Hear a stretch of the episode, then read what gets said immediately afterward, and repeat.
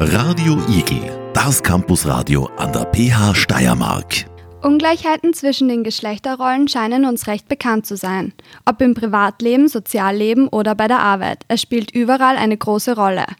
Es zum, was es zum Beispiel bedeutet, am Arbeitsplatz aufgrund der Geschlechterrolle diskriminiert zu werden, wie man für das Thema mehr Bewusstsein schafft, wie wir an der Volksschule agieren, und präventiv wirksam sein können, erfahren Sie in der heutigen Sendung auf Radio Igel, dem Campusradio der PH Steiermark.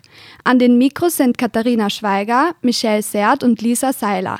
Wir, wir drei studieren das Lehramt Primärstufe und freuen uns sehr, Frau Dr. Lujanski-Lammer hier im Live-Studio begrüßen zu dürfen. Sie leitet die Gleichbehandlungsanwaltschaft in der Steiermark und in Kärnten und weiß ganz genau, was Gleichbehandlung bedeutet. Zu Beginn würden wir gern über Klischees reden. Geschlechterrollen sind schon seit der Geburt bekannt. Egal, ob es jetzt die rosa Kleidung bei Mädchen ist oder die blaue bei Jungs, Jungs spielen mit Autos und Mädchen mit Puppen. Was wäre Ihrer Meinung nach eine Möglichkeit, wie man als Elternteil oder als Volksschullehrerin dagegen wirken kann? Ja, vielen Dank für die Einladung. Ich freue mich sehr, heute bei euch zu sein. Darf ich aber zunächst beginnen und kurz die Gleichbehandlungsanwaltschaft vorstellen? Die Gleichbehandlungsanwaltschaft ist eine staatliche Einrichtung. Wir sind eine Dienststelle im Bundeskanzleramt. All unsere Dienstleistungen sind kostenfrei und vertraulich. Und in unserer Arbeit sind wir selbstständig, weisungsfrei und unabhängig. Und wir sind extra dafür eingesetzt, Menschen zu unterstützen, die sich diskriminiert fühlen. Und das Fühlen ist ganz wichtig, weil man ist ja keine Rechtsexpertin, man Rechtsexperte, zu unterstützen, damit sie zu ihrem Recht kommen. Das ist so unsere primäre Aufgabe und dann im Hintergrund tun wir natürlich vieles noch, weil die Beschwerden, die an uns herangetragen werden, die nutzen wir als Basis für unsere Berichte, unsere Tätigkeitsberichte und informieren dadurch auch die Politik, Gesetze weiterzuentwickeln. Denn das ist ein ganz ein laufender Prozess, der ja schon auch Jahrhunderte dauert. Jetzt habe ich so das Wort erwähnt, Diskriminierung. Und das wird auch sehr, sehr allgemein verwendet. Ja, so manche sagen zu allem, ich fühle mich benachteiligt, Diskriminierung. Die, die es betrifft, sagen das gar nicht. Ja, die sagen, es ist alles schlimm und ich ärgere mich und ich bin wütend. Und im rechtlichen Sinne, wir arbeiten mit dem Gleichbehandlungsgesetz, das genau beschrieben, dass wir eine gleiche, gleichwertige Situation brauchen und ein Mensch wird ungleich behandelt. Es gibt noch mehreres, aber das ist jetzt einmal so das Wesentliche.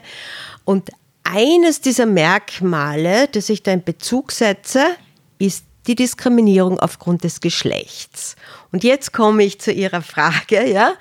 Viele unserer Beschwerden, die wir auch haben, die dann eine rechtliche Intensität haben, wo wir eben auch beauftragt sind, wenn unsere Klientinnen und Klienten das wollen, zu unterstützen, basieren auf Geschlechterstereotypen, auf Vorurteilen, ja.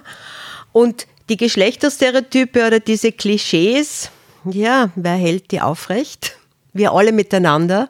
Wir können nicht sagen, die einen oder die anderen. Wir arbeiten wirklich als Gesellschaft daran. Und wir müssen auch arbeiten, um sie loszuwerden, um zu einem mehr Gerechtigkeit in unserer Gesellschaft zu kommen. Und Ihre Frage war jetzt ja auch, was, was können die Eltern tun? Ja? Genau. Ich glaube, der erste Schritt ist für alle, und das ist nichts Elternspezifisches, einmal zu erkennen, dass wir überhaupt in, in Stereotypen denken, ja, dass wir so zuordnen. Wir leiten ab von, vom, vom Körperbau und das lernen wir sehr rasch, ja. Das kann man schon auf zwei Kilometer erkennen, ob Mann oder Frau äh, da uns jetzt entgegenkommt.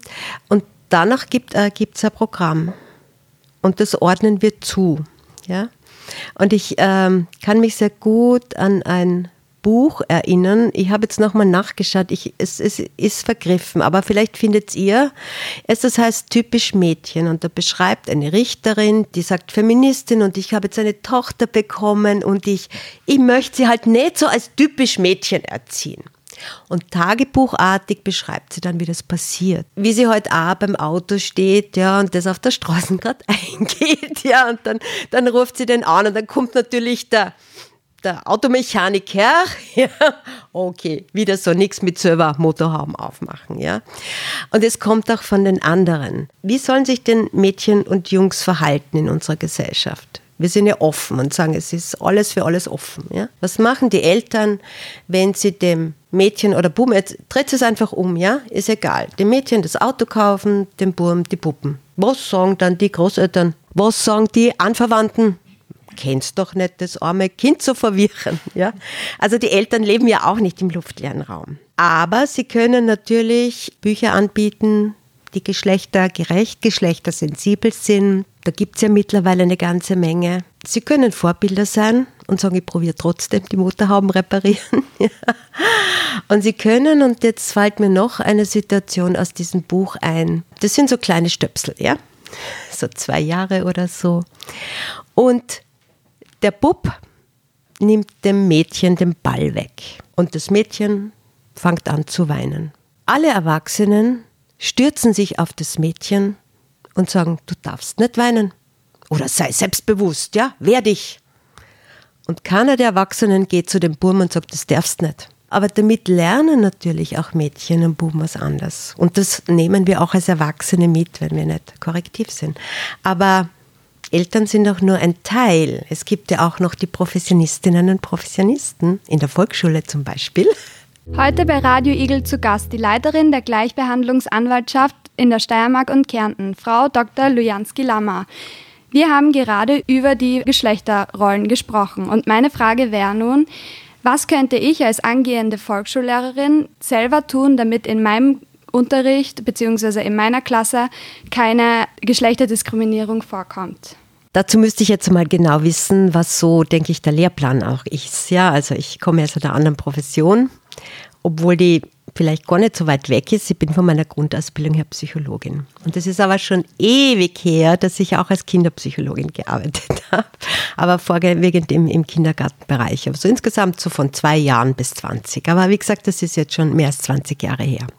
Aber ich kann Ihnen sagen, was ich aus dieser Tätigkeit und aus der, so grundsätzlich jetzt auch noch immer, ja, ich bin 1959 geboren, ja, und bin auch in eine Mädchenvolksschule, eine Volksschule für Mädchen gegangen, das gibt's ja gar nicht mehr, ja. Ähm, der hat die Koedukation eingesetzt, ja. Aber was mich all die Jahre begleitet und vielleicht kann ich Ihnen das als Anregung mitgeben, ist, sich selbst immer wieder zu hinterfragen, in, in welchem System lebe ich, welche Stereotype nehme ich selber mit, welche Vorurteile nehme ich mit, ja? Was habe ich gelernt, ja? Und das ist so das eine, so immer wieder sich zu fragen und das andere ist auch zu beobachten möglicherweise eine Stunde zu reflektieren. Ja? Es gibt ja auch Untersuchungen über das Kommunikationsverhalten zwischen Buben und Mädchen und jetzt muss ich was einflechten. Wir reden so von den Polen, ja, Buben und Mädchen, Frauen und Männern. Es gibt mehrere Geschlechter. Und das ist jetzt die Verwirrung in der Gesellschaft jetzt, die sichtbar werden und man merkt so auch den, den Widerstand, damit umzugehen. Die Menschen hat es schon immer gegeben und sie haben immer Schwierigkeiten gehabt. Aber wir bleiben der Einfachheit halber jetzt, sage ich jetzt einmal, mit aller Entschuldigung und, und ja, auch in diesen, in diesem, in diesen Polen, ja. Und es gibt Untersuchungen, wo man das Kommunikationsverhalten beobachtet hat zwischen den Buben und Mädchen in, in den Klassen, ja. Und dann geht eine Lehrerin her und sagt, ich schaue, dass beide gleich viel Zeit für die Kommunikation haben. Und dann werden die Buben auf einmal unruhig. Ja? Weil sie das so insgesamt nicht lernen, weil so in der Gesellschaft auch gelernt wird, dass Bubenmännern möglicherweise mehr Raum zugestanden wird, ja, in allem. Ja, und was mache ich dann? Bevor das Chaos in der Schulhaus, in der Klasse ausbricht, werde ich reagieren. Und damit ist der Erfolg natürlich da. Und wenn ich und das ist ein Beispiel, das kann sich jetzt über die Jahre auch verändert haben. Die Studie ist ja auch schon älter, sagt, passiert mir das auch? Oder äh, scha wie schauen die, die Schulbücher aus? Ja? Wie gesagt, ich bin jetzt nicht in euer Metier. Gibt es da noch so auch Stereotype, was ich mitgenommen habe? Und das, wie gesagt, das ist jetzt schon ewig her. Aber vielleicht war das so einer der Signale, die ich damals als Kind nicht zuordnen konnte, aber die mir auch nicht gepasst haben. Die Mutter kocht, der Vater arbeitet. Ja, wird es jetzt wahrscheinlich nicht mehr geben, ja. Aber das macht natürlich auch Bilder. Das macht natürlich Bilder und hat Auswirkungen auf die Buben und Mädchen. Oder der Wunsch ist ja da, weil in diesem Bereich auch äh, vorwiegend Frauen arbeiten. Okay, jetzt müssen endlich Männer in die Klasse. Ich habe mal beobachtet, allerdings nicht in der Schule, in einem Kindergarten, die äh, Kindergärtnerin, die Kindergartenpädagogin hat den Tisch abgeräumt von der Jause und der Kindergartenpädagoge hat mit den Kindern gespielt. Da rettet mir überhaupt nichts, an, um die Geschlechterrollen zu ändern. Es bleibt gleich. Ja? Also das heißt, das, was man ähm, oder, oder wer wischt die Tafel ab oder was immer. Jetzt kann es die gleichen Personen treffen, aber es kann sagen, okay, ja, die Mädchen putzen besser die Tafel. Tun sie das wirklich, ja? Oder habe ich andere objektive äh, Kriterien? Und auf die wirklich das zu beobachten und zu beachten. Ja, was nehme ich mit aus meiner eigenen Lerngeschichte und was beobachte ich in der Schule? Was sind auch die Materialien? Was stelle ich selber her? Oder reproduziere ich das Rosa und das Blau? Ja, wobei auch beim Rosa und Blau es ja durchaus eine Geschichte gibt. Also die, das Rosa, Rot für die Männer und Rosa für die Buben. Ja, das hat sich erst im Laufe der Jahrhunderte dann geändert. Also so, um bei diesen Farben zu bleiben. Es ist im Fluss, ja. Selbstreflexion, achten darauf.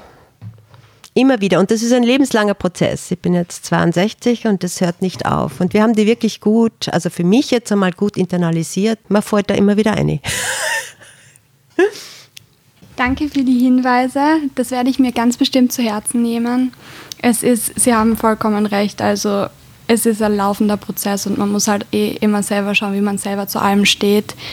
Nur so kann man dann auch was ändern es tut niemand anderer. Ja, also wenn wir etwas verändern wollen, dann müssen wir auch aktiv werden. Ja. Herzlich willkommen bei Radio Eagle. Wir sind heute da mit einer Expertin und Leiterin der Gleichbehandlungsanwaltschaft in der Steiermark und in Kärnten. Im Studio sind heute wir drei Studierende der Pädagogischen Hochschule Steiermark. Michelle Sert, Katharina Schweiger und ich, Lisa Seiler.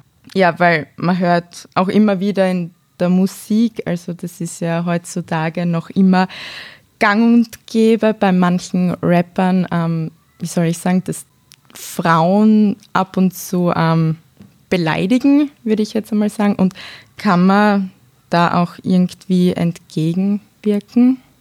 Ich glaube, Sie sprechen äh, mehrere Bereiche an. Das eine ist der Inhalt ja, und Abwertung ist ja auch Worte zu gebrauchen, die ein Geschlecht abwerten, ist, ist ja noch einmal was, ja, das ja auch entsteht, dass das überhaupt, denke ich, toleriert wird, ja, ohne dass man diesen Song einfach kennt, sagt, den hört man nie wieder, ja, weil Frauen niedergemacht werden. Und das ist so etwas, was mir auch, auch, auch immer wieder auffällt, ist, es gibt vieles, das Männern auch passiert, ja. So jetzt auch in unserem Bereich, bis auf die Schwangerschaft. Das können alle Diskriminierungen passieren. Aber es ist ein Faktum, dass es Frauen häufiger passiert, ja. Und sie werden wahrscheinlich, ich bin jetzt in dieser Musikbranche jetzt nicht so bewandert, aber sie werden wahrscheinlich beobachten, dass es mehr Songs gibt äh, oder auch, äh, wenn man sich, äh, ich war gestern gerade in der Oper Richard Wagner, der fliegende Holländer, also wirklich so klassisch, ja. Man sagt, wo so ganz diese, diese Merkmale, die Frauen oder Männern zugeschrieben werden, ja, auf die Bühne gebracht werden, ja. Und es wird insgesamt wird mehr über Frauen geschrieben, aber also als von der Beobachter, Beobacht, äh, Beobachterinnenrolle her, also die, die Frau wird zum Objekt und das und diese Abwertungsgeschichten sind ein Teil. Ja, und das wird toleriert, weil manche finden ja diese Musik auch ganz super. Und Sprache ist, muss man auch sagen, Sprache ist Macht. Also das eine ist der Inhalt. Sind überhaupt abwertende, demütigende Inhalte erlaubt ist das, erlaubt das eine Gesellschaft, ja. Und das andere ist die Sprache an sich, ja. Da Sie erwähnt haben, dass auch natürlich Männer diskriminiert werden, wollte ich gerne fragen, wo sind die häufigsten Bereiche, wo das die Männer auch betrifft? Weil, wie Sie schon gesagt haben, es, man hört immer nur, ja, Frauen werden da benachteiligt und dort haben sie Probleme, aber natürlich betrifft es auch Männer. Wir haben also jetzt von den, von den Diskriminierungsmerkmalen, die gesetzlich verankert sind, haben wir Geschlecht, Alter, ethnische Zugehörigkeit, äh, Religion, Weltanschauung, sexuelle Orientierung. Ähm, auch, auch im Laufe der Jahre weiterentwickelt. Ja. Und seit 2004 haben wir in der Arbeitswelt alle diese Merkmale. Und äh, trotz alledem ist die Diskriminierung aufgrund des Geschlechts also grundsätzlich eine der häufigsten Beschwerden, die an uns herangetragen werden. Und hier hauptsächlich Frauen. Und die Männer, die zu uns kommen, da passiert jetzt ganz was Besonderes. Wir kennen die Geschichten von den Frauen. Sie sind schwanger, sie gehen auf Karenz und haben Schwierigkeiten bei der Karenzrückkehr. Manchmal ist es so, dass man glaubt, die Frau hat sowieso nie in dem Betrieb gearbeitet. Und jetzt wollen wir politisch und vielleicht auch als Paar, ja, dass der Mann, der Vater wird, nicht Überstunden macht, da gibt es auch Untersuchungen, sondern eine Zeit lang daheim beim Kind bleibt. Die rechtlichen Möglichkeiten sind gegeben. Aber jetzt sagt der Betrieb, das passt nicht zur Rolle des Mannes. Und die Männer haben Schwierigkeiten. Und die Männer gehen nicht zwei Jahre auf Karenz. Sie gehen vielleicht zwei Monate. Aber das, was passiert, als ob das ganze Unternehmen untergeht. Und sie hören die gleichen Geschichten, ja. Auch diese Beleidigungen, Demütigungen, ja. Der, die Frau hat die Hosen an der Ham und der hat nichts zum Sagen, ja. Und der ist ein Waschlappen und was immer da alles kommen kann dann überlegt man sich das und es kann genauso gut der Job in Gefahr sein, die Karriere kann abgebrochen werden. Also das ist das, was sich wirklich verändert hat. Das, was, und das sind jetzt auch bei den Männern, würde ich sagen, unsere, unsere häufigsten Fälle, die wir haben. Das, was sie natürlich auch erleben, ist, wenn sie in einem Bereich arbeiten wollen, wo hauptsächlich Frauen arbeiten, dass sie da als Männer nicht einpassen.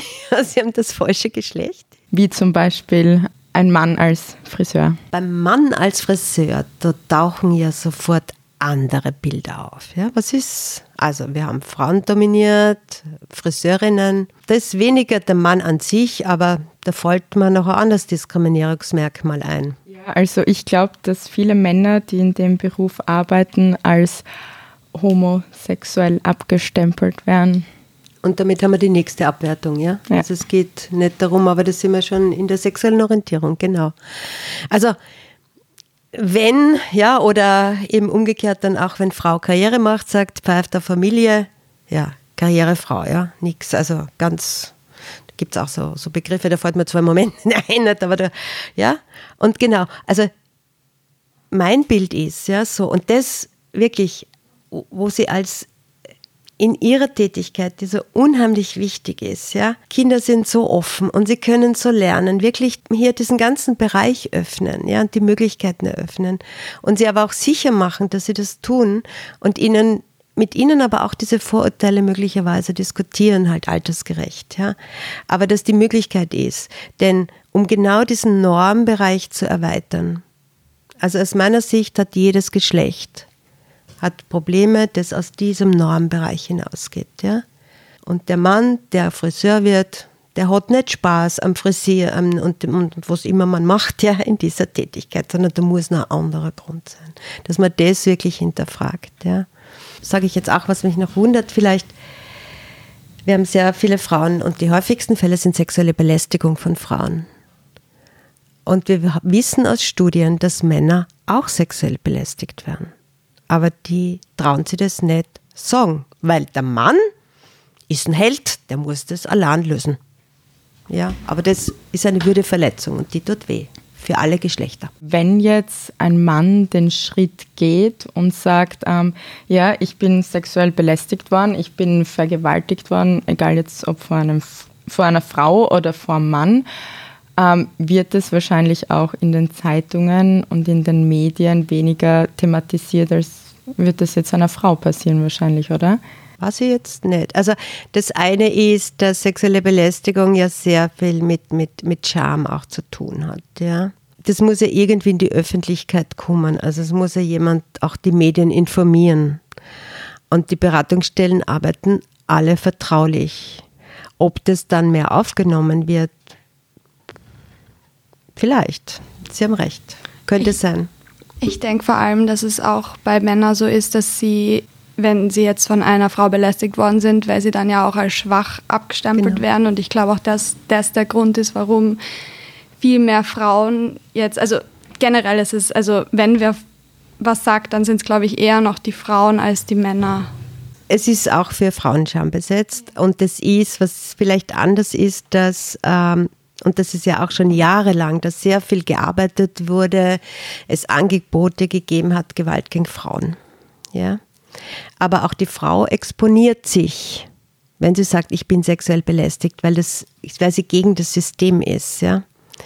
Weil das ist gegen das System, weil unser System ist in vielen Fällen auch sexistisch. Ja. Und wenn wir so auch beobachten, Belästiger bleiben oder tendenziell auch im, im Betrieb. Ja. Und die Person, die sagt, sie wird belästigt, die sollte gehen. Ist gegen das Gesetz, sage ich ganz klar, ja.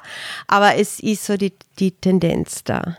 Aber natürlich, es ist noch, noch beschämter. Also insofern äh, muss man auch Männer sagen, sich, dass sie sich selber ernst nehmen und sagen, ich bin in meiner Würde verletzt, ja.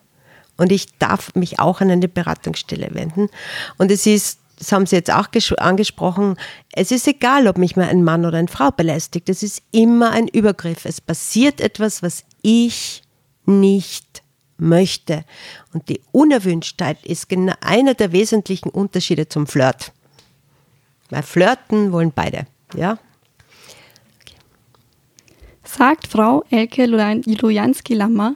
Und gleich geht es hier bei uns im Radio Eagle Studio weiter mit den Lohnunterschieden, dem sogenannten Gender Pay Gap. Ja, wenn wir jetzt einmal alle in unser Geldbörsel schauen würden, ähm, vor allem ja bei unseren Studentinnen, angehende Volksschullehrerin, ist es jetzt nicht so, wie wir es vielleicht gern wünschen.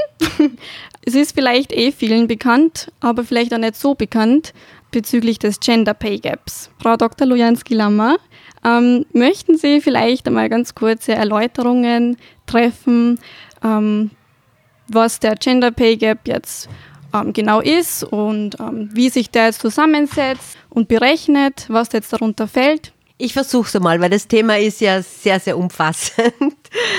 ähm, und ich habe mir da auch eine eigene Unterlage rausgeholt oder so. Da kann man dann, wer möchte, auch gerne, gerne nachlesen. Also in Österreich erhebt ja auch die Daten die Statistik Austria, ja. Und die hat im, im März äh, 2022 eine Presseaus Pressemitteilung gemacht. Internationaler Frauentag 2022. Der Lohnunterschied zwischen Frauen und Männern geht zurück bleibt mit 18,9 Prozent aber auf hohem Niveau. Jetzt wissen und, und jetzt kommt so die Frage, wie, wie kommt es überhaupt zu dieser Prozentzahl? Wir hören ja auch unterschiedliche Prozentsätze. Wenn man das jetzt Österreich sich anschaut, auch im Vergleich zur EU, dann liegt äh, Österreich eindeutig drüber. Der EU-Durchschnitt ist 13 Prozent. Ja? Und diese Zahlen aber auch von der Statistik Austria, die sind Stunden bereinigt. Also das ist sozusagen das, was sie versuchen ist, wodurch sich auch Unterschiede ergeben, einfach da mal wegzutun und dann bleibt der Stundensatz, der berechnet wird. Ja. Was das Einkommen grundsätzlich beeinflusst, kann natürlich sein die Branche, der Beruf selbst, Beschäftigungsausmaß, Dauer der Unternehmenszugehörigkeit und Daher kann sich der Unterschied auch noch vergrößern. Aber mit all dem, was wir wissen, ja, welche Ein äh, Einflussmöglichkeiten es gibt, kann man ein Drittel erklären. Die Frage ist, was ist mit den anderen zwei Dritteln? Ja? Also, und da gibt es eigene, eigene Methoden, auch, auch um das zu berechnen. Da sollte jetzt vielleicht mal eine Statistikerin, ein Statistiker von der Statistik Australien, da kann ich das sicher ganz genau erklären.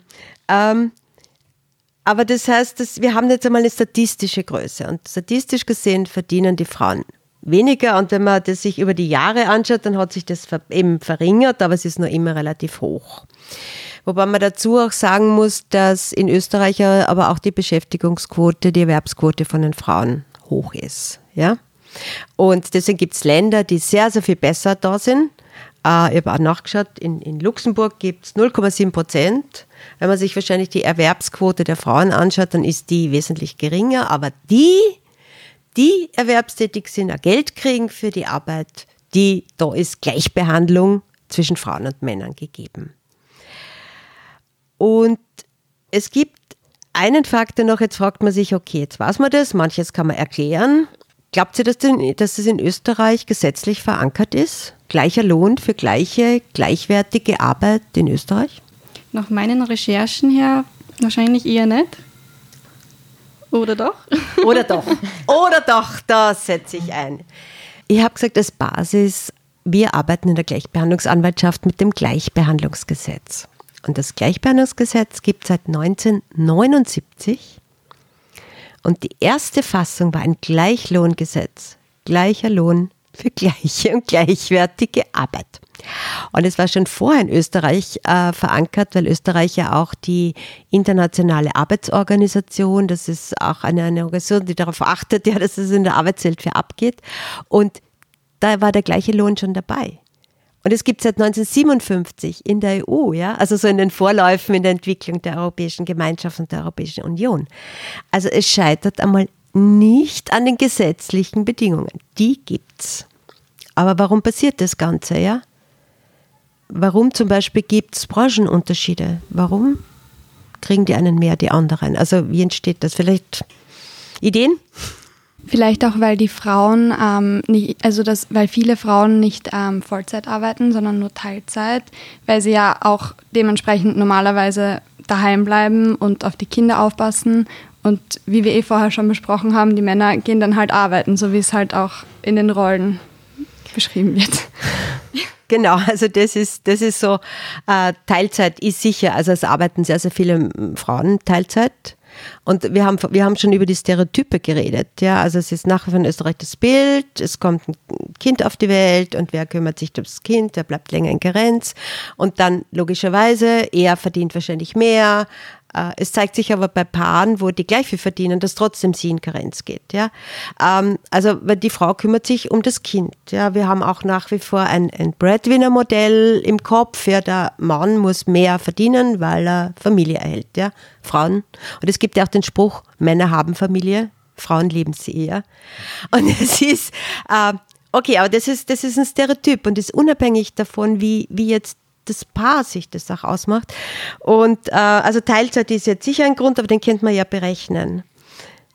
Ich hätte jetzt gleich noch eine Frage, weil Sie gesagt haben, auch wenn ähm, Vater und Mutter gleich verdienen, ist es meistens eher so, dass die ähm, Mutter zu Hause beim Kind bleibt. Was ist jetzt aber, ähm, wenn die Frau zum Beispiel mehr verdient als der Mann, weil das ist ja ab und zu auch der Fall. Sicher. Und bleibt dann eher der Mann daheim oder ist es wahrscheinlich ganz unterschiedlich? Also ich habe jetzt keine, keine, keine Statistik im, im, im, im, Kopf, wie das jetzt, ähm, ob, also nämlich in der, in, der, in der Relation zum Einkommen oder so. Also da, das weiß ich im Moment nicht, aber es ist ein guter Auftrag, das zu recherchieren. Ähm, es gibt, also, aber das, das eine ist, aber wo was ich schon so aus meiner Erfahrung noch sagen möchte, dass es gibt ja als Stereotyp die Bescheidenheit der Frauen, oder? Und die verhandeln einfach nicht gut um ihr Gehalt, sind ja selber schuld dann, oder?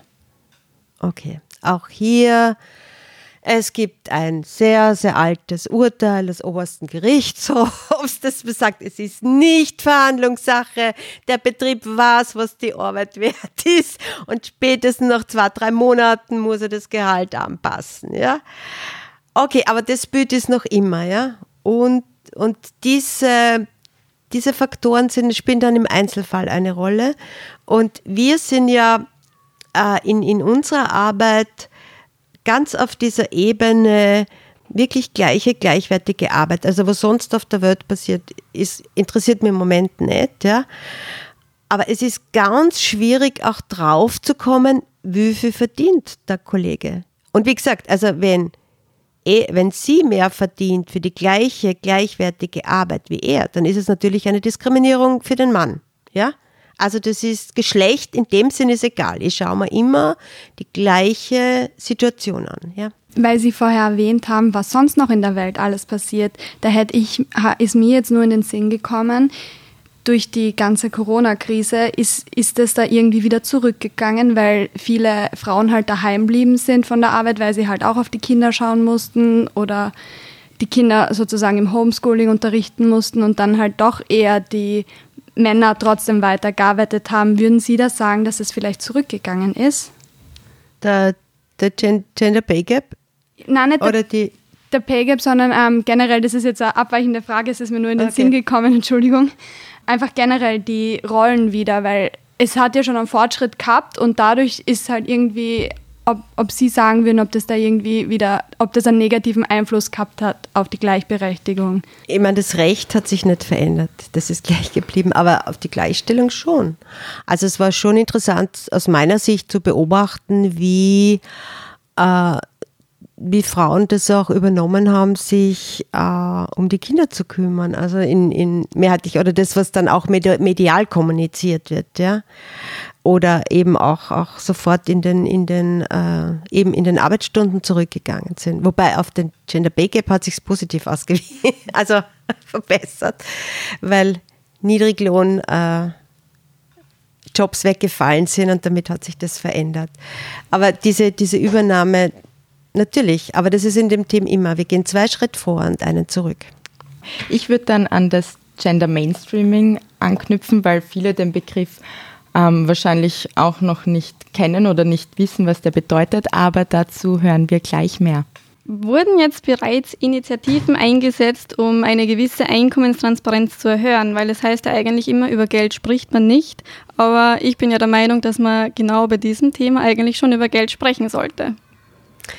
Genau, das ist in Österreich sicher ein Thema, da über Geld spricht man nicht. Und es werden schon seit langem Initiativen gesetzt, weil man weiß, dass es als Einzelperson sehr schwierig ist, einmal draufzukommen, eben aufgrund des Tabus, ja, wie viel in vielen Fällen der Kollege verdient.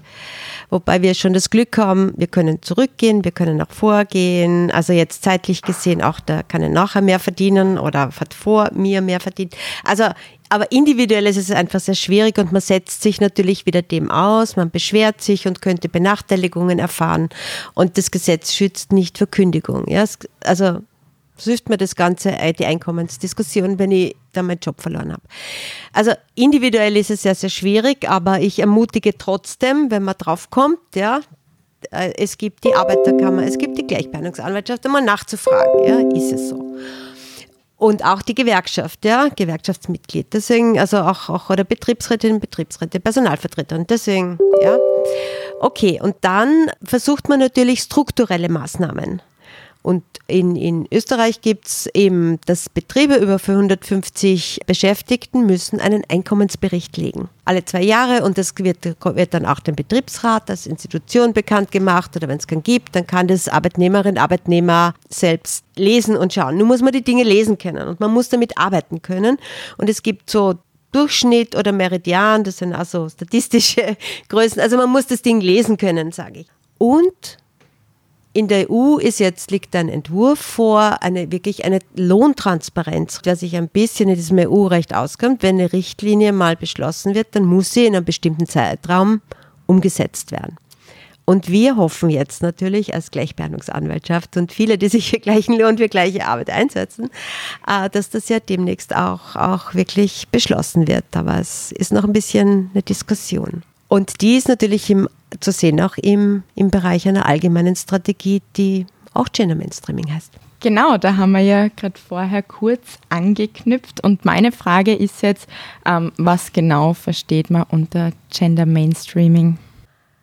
Gender Mainstreaming ist im Grunde, also wir haben einmal den Begriff Gender.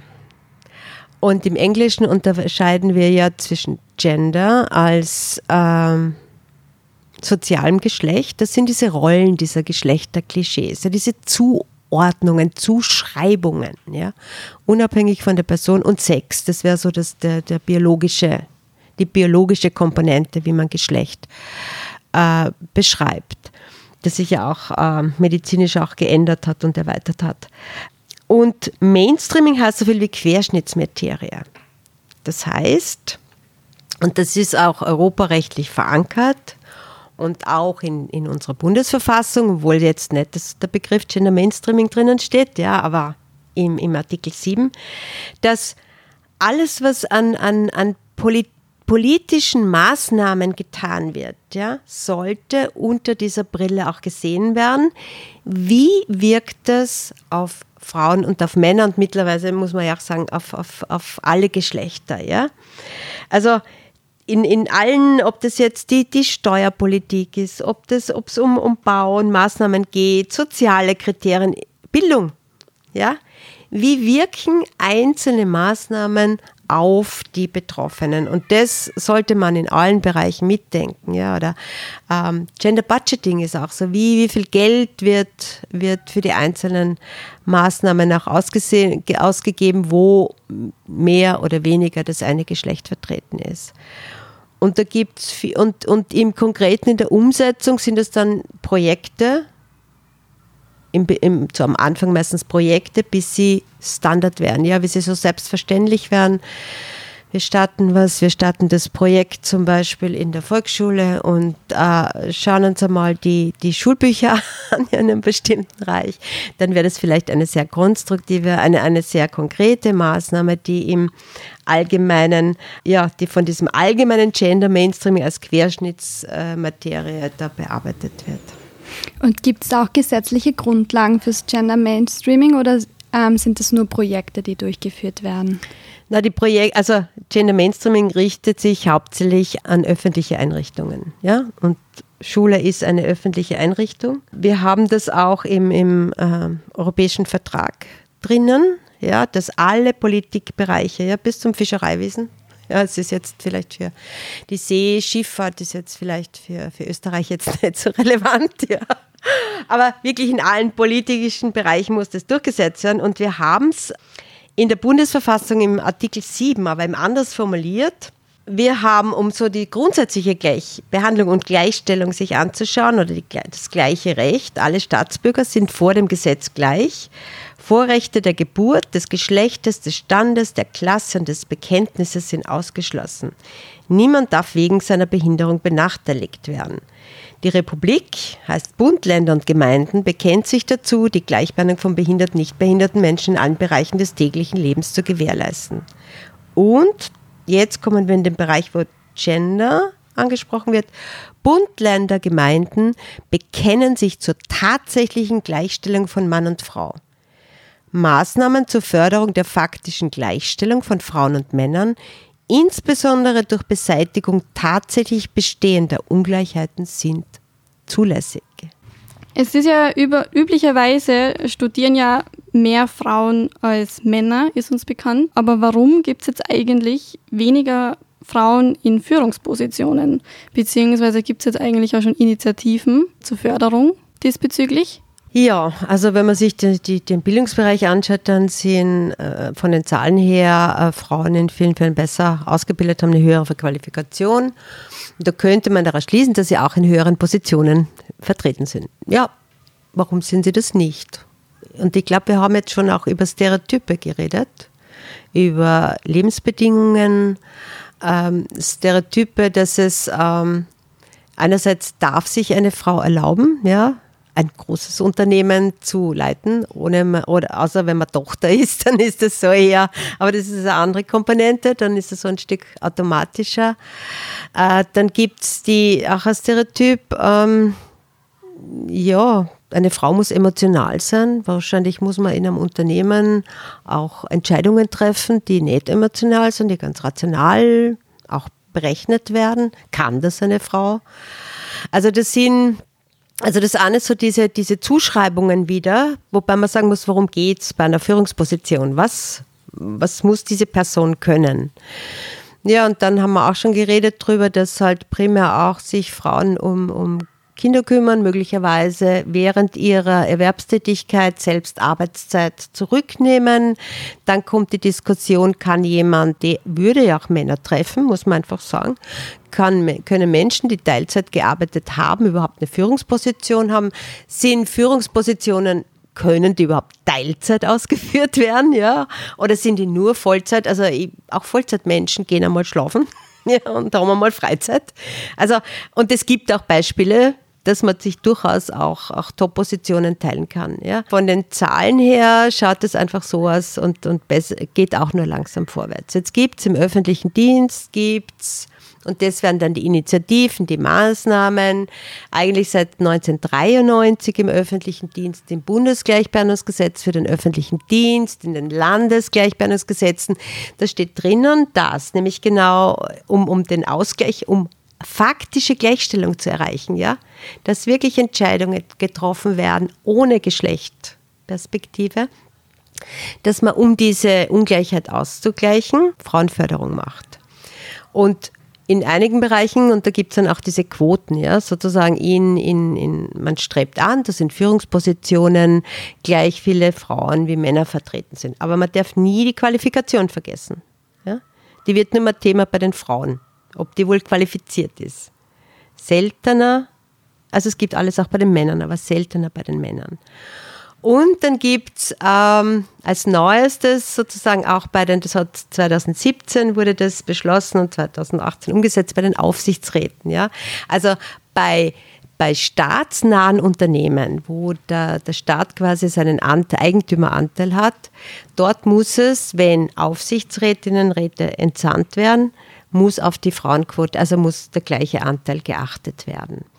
Und das ist eine Zielformulierung. Das ist also, es ist drinnen steht aber, man sieht auch, und das wird erhoben von der Europäischen Kommission, es wird auch von der Arbeiterkammer immer wieder erhoben, das wird dann beobachtet. Wir nähern uns an, aber mühsam. Was bedeutet Gleichbehandlung?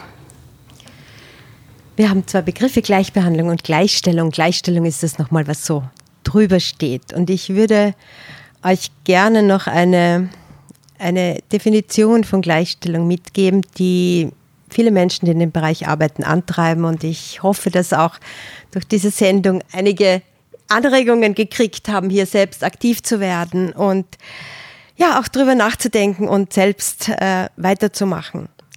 Gleichstellung bedeutet nicht, dass Frauen und Männer gleich werden, sondern dass die Rechte, Pflichten und Chancen von Frauen und Männern nicht davon abhängen, ob sie männlich oder weiblich geboren werden. Gleichstellung der Geschlechter bedeutet, dass die Interessen, Bedürfnisse und Prioritäten von Frauen wie von Männern unter Anerkennung der Vielfalt unterschiedlicher Gruppen von Frauen und Männern berücksichtigt werden. Geschlechtergleichstellung ist somit keine Frauenfrage, sondern ist eine Menschenfrage. Vielen Dank. Das war Dr. Lojanski Lama, die Leiterin der Gleichbehandlungsanwaltschaft in der Steiermark und den Kärnten. Radio Igel. Radio Igel, das Campusradio an der PH Steiermark.